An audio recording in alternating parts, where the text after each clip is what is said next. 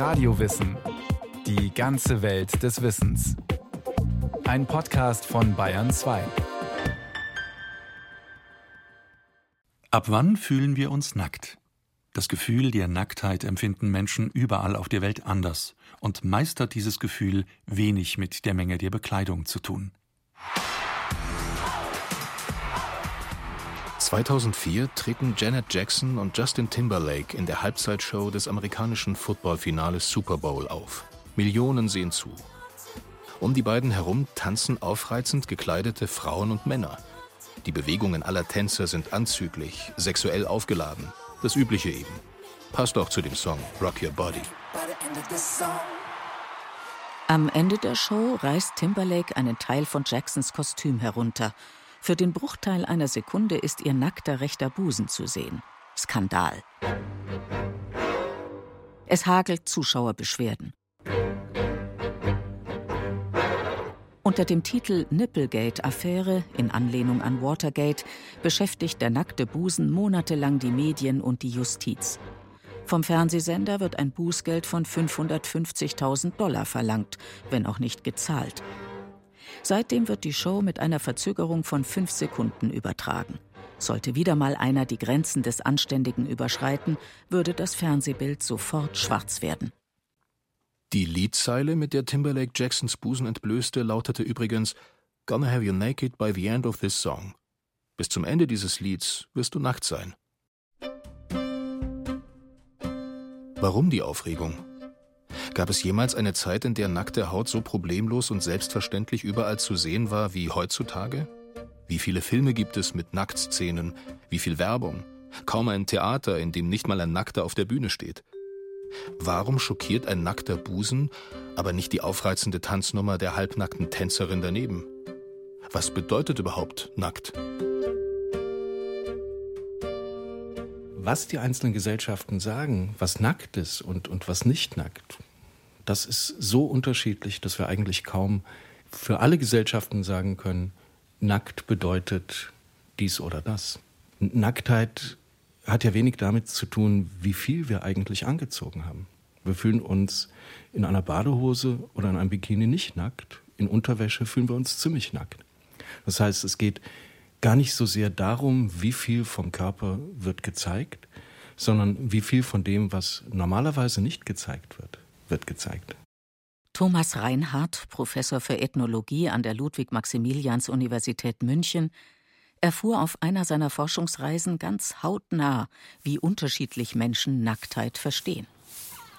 Vor einigen Jahren war ich im Senegal auf Forschung und äh, habe dort ein Gespräch geführt, irgendwo in einem Innenhof. Und im Hintergrund war eine ältere Frau, die hat den Hof gefegt. Und plötzlich zog sie ihr Oberteil aus und hat äh, oben ohne dort weiter den Hof gefegt. Und ich war sehr irritiert, weil das ist was, was man hier nicht machen würde. Später habe ich mir natürlich überlegt, natürlich, das ist eigentlich eine Art der traditionellen Bekleidung gewesen, dass Frauen ein Tuch um die Hüften trugen. Und äh, diese ältere Frau hat einfach auf die traditionelle Form der Bekleidung zurückgegriffen. Sie war in ihrem Verständnis also keineswegs nackt. Für mich im ersten Moment natürlich schon, weil ich einen solchen Anblick eben nicht gewohnt bin. Leicht könnte man nun zu dem Schluss kommen, dass diese Senegalesin einem Volk angehört, das noch unbefangen und schamfrei mit der eigenen Nacktheit umgeht. Der Soziologe Norbert Elias hätte die Dame oben ohne vielleicht so eingeordnet. In seinem 1939 erschienenen Buch über den Prozess der Zivilisation stellt Elias die These auf, dass viele sogenannte primitive Völker noch unbefangen, schamfrei und triebgesteuert lebten, während die westlichen Gesellschaften ihre tierische Natur weitgehend zu kontrollieren und zu sublimieren wüssten.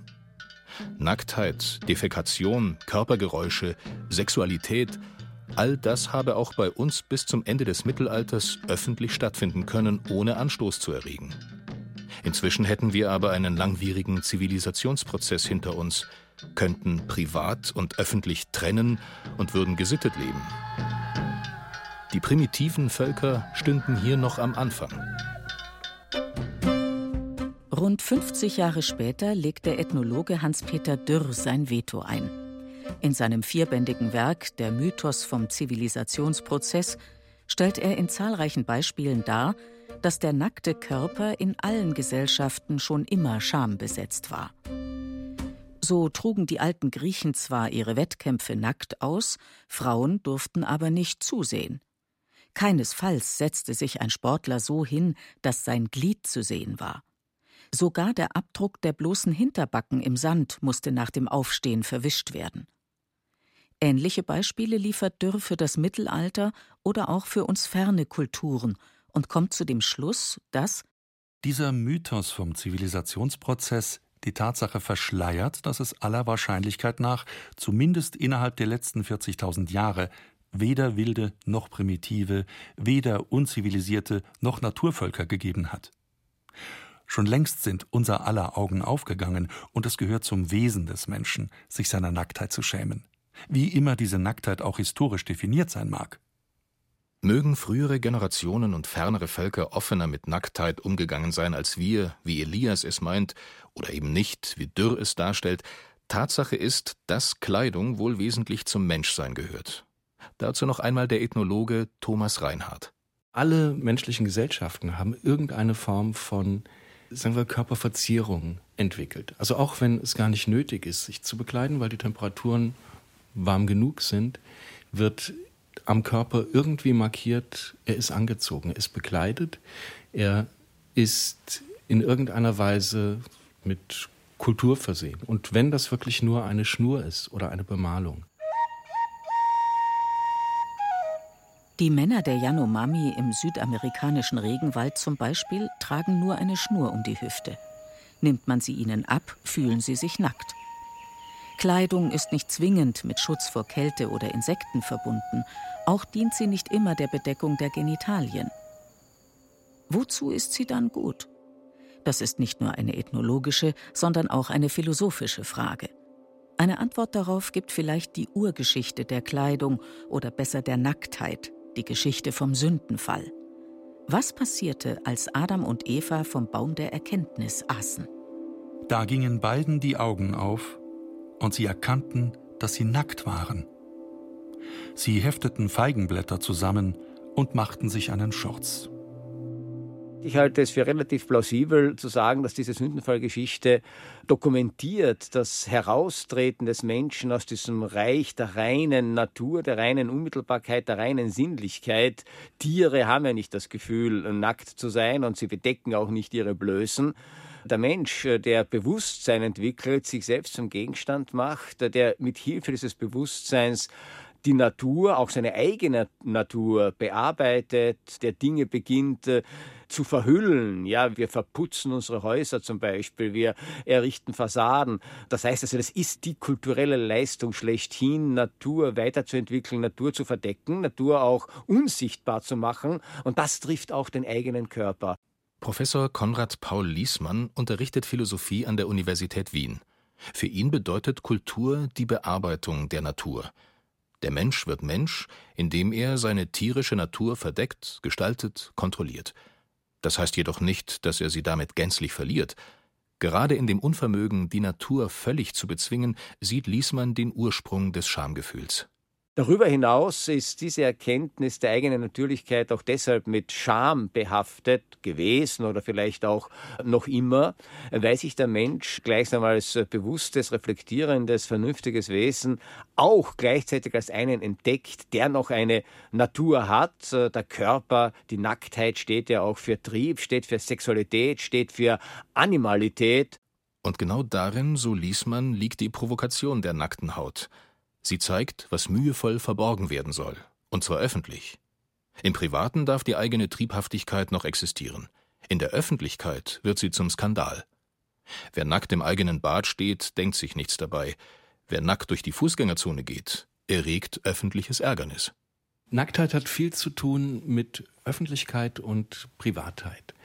Und im Englischen zum Beispiel heißen ja die Teile, die man normalerweise bedeckt, Private Parts, also die privaten Teile. Das ist genau der Gedanke, der dahinter steckt. Es gibt Teile des Körpers, die nur sehr wenige Menschen sehen sollen. Und wann immer Menschen diese Teile sehen, die sie eigentlich nicht sehen sollten, fühlen wir uns nackt. Sind diese Teile also hässlich oder gar sündhaft? Müssen sie verborgen werden, weil sie einen Makel zeigen?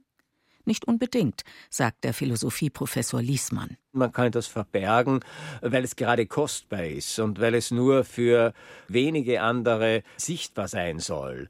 Die wechselseitige Entblößung, etwa in einem sexuellen Akt oder in einer erotischen Beziehung, war ja auch ein Ausdruck einer bestimmten Form von Zusammengehörigkeit, von Intimität, von Verbundenheit, die ihm auch dokumentierte, das ist jetzt für uns und nicht für die anderen.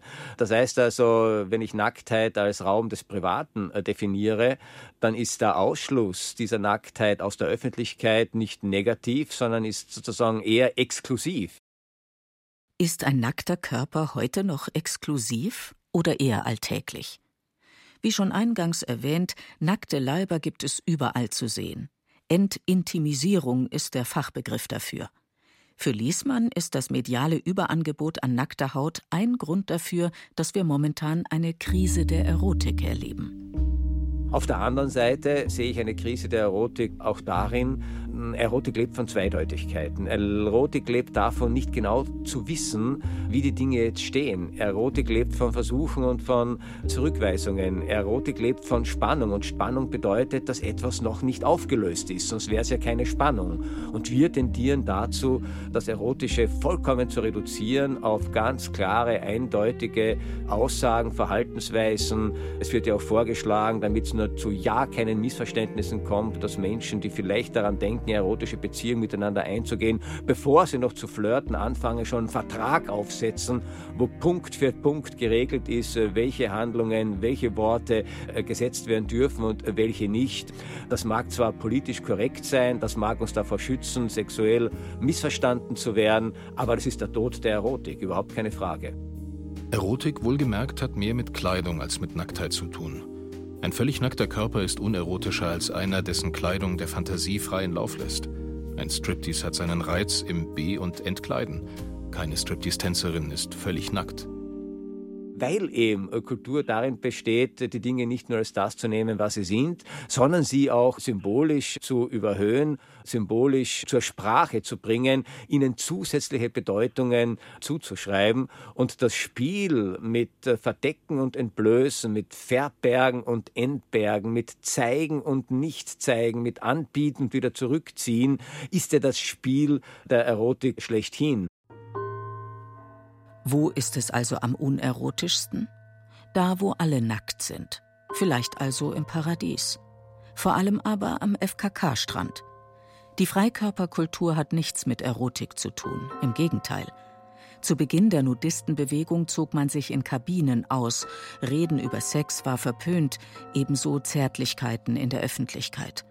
Auch wurde nicht getanzt oder sonst wie Sport betrieben, um wackelnde Brüste oder hüpfende Glieder zu vermeiden. Das alles ist heute nicht mehr so. Dennoch herrscht immer noch ein strenges Blickreglement. FKKler schauen sich ins Gesicht, nicht aufs Gesäß. Gleiches gilt für die Sauna. Es ist natürlich unmöglich ja, und undenkbar, dass man in der Sauna sitzt und dann auf die Frau oder den Mann, der zufällig neben einen sitzt, den man nicht kennt, der ein Fremder ist, dass man den plötzlich also lüstern und äh, begehrlich beginnt anzustarren. Das heißt also, da ist es völlig klar, dass Nacktheit ihrer sexuellen Reizbarkeit und ihrer sexuellen Signalwirkung entkleidet ist. Liesmann geht sogar so weit zu sagen, dass zwischen einer FKKlerin und einer Frau im Ganzkörper-Burkini im Prinzip kein Unterschied bestehe. Beide sind dem begehrlichen Blick entzogen. Dem würde vielleicht auch der Sexualwissenschaftler Professor Kurt Starke zustimmen.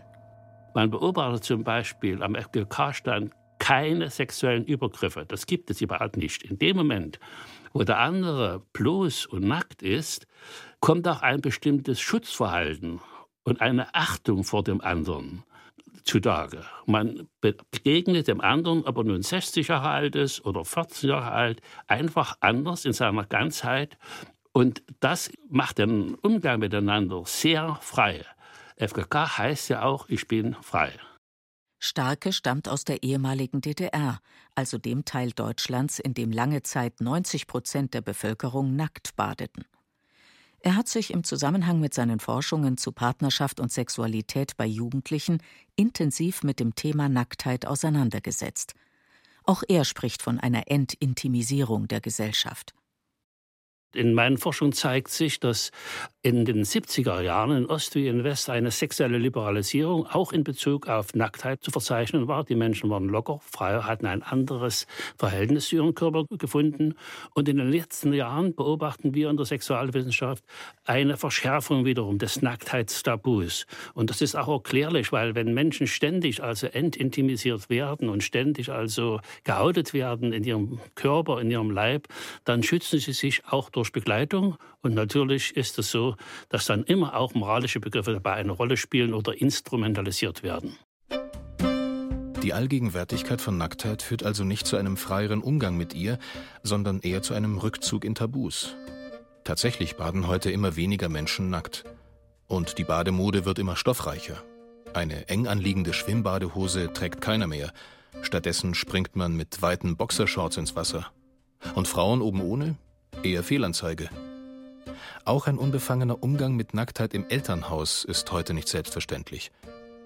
Es gibt auch heute noch viele Familien, in denen die Kinder ihre Eltern niemals nackt sehen. Das ist zwar ein kleiner Teil, aber er scheint nach meinen eigenen Forschungen auch anzuwachsen. Also die Tochter sieht vielleicht noch die Mutter, aber nie den Vater nackt und der Sohn die Mutter und den Vater nie. Wer aber von klein auf nicht lernt, mit Nacktheit unverkrampft umzugehen, der kann, so starke, kein positives Gefühl für den eigenen Körper entwickeln. Und so hätten es Jugendliche heute besonders schwer. Einerseits sind sie medial permanent umgeben von Nacktheit, andererseits nehmen die Tabus im engeren Umfeld eher zu. Im Kindergarten dürfen die Kinder im Sommer nicht nackt herumlaufen. Sie könnten ja von einem pädophilen Nachbarn beobachtet werden. Und auch Küssen und Kuscheln innerhalb der Familie stehen manchmal unter dem Verdacht, sexuell übergriffig zu sein. Auf diese Weise entwickeln gerade Pubertierende ein Schamgefühl, das laut Starke ganz und gar nicht natürlich ist. Interessant ist, dass diese alte These von dem besonderen Schamgefühl in der Pubertät sich wissenschaftlich nicht belegen lässt. Jedenfalls nicht unter jeden Bedingungen. Wenn ein Kind von klein auf lernt, mit anderen nackt umzugehen, schon im Kindergarten, und selbstverständlich zu Hause und man badet nackt zusammen und dann Jahr für Jahr mindestens vier Wochen an Stränden nackt herumläuft, dann wachsen ihm plötzlich die Brüste und dann ist das ganz normal und da zieht man sich nicht an, nur weil sich der Körper äußerlich verändert. Statt sich in der eigenen Haut wohlzufühlen, so starke, würden sich die Jugendlichen eher von ihrem Körper entfremden. Bizarrerweise bekleiden sich heutige Jugendliche mehr als ihre Vorgängergeneration. Andererseits entblößen sie sich aber auch stärker. Denn unter der langen Badehose sind die Schamhaare abrasiert. Es ist völlig undenkbar, dass an einem FKK-Strand jemand ohne Schamhaare herumläuft. Aber die meisten Jugendlichen sind rasiert, auch die Jungs. Und das ist dann dieser kulturelle Imperativ, die Haare unbedingt zu entfernen. Dieser kulturelle Imperativ, der bewirkt dann auch, dass man dann wieder vorsichtiger mit seiner Nacktheit umgeht, wobei man dann fragen kann, weshalb machen Sie es denn eigentlich, wenn es niemand sieht?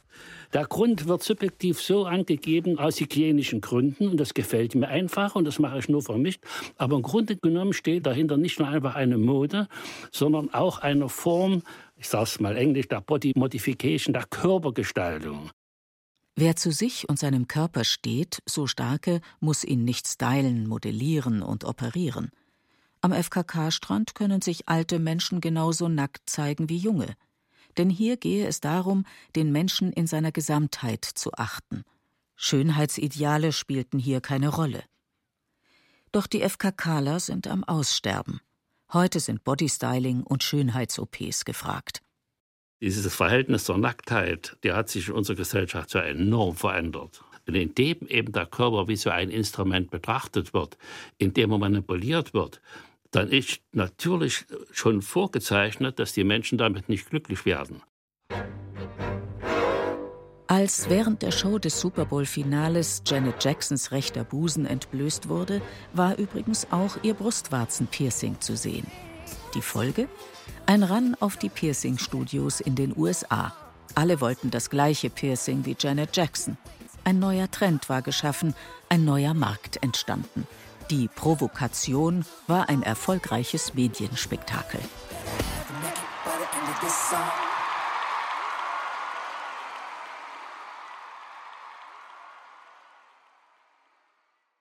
Silke Wolfrum über das Phänomen der Nacktheit, das seit Jahrtausenden seine vielen Facetten zeigt, ob mit oder ohne Kleidung.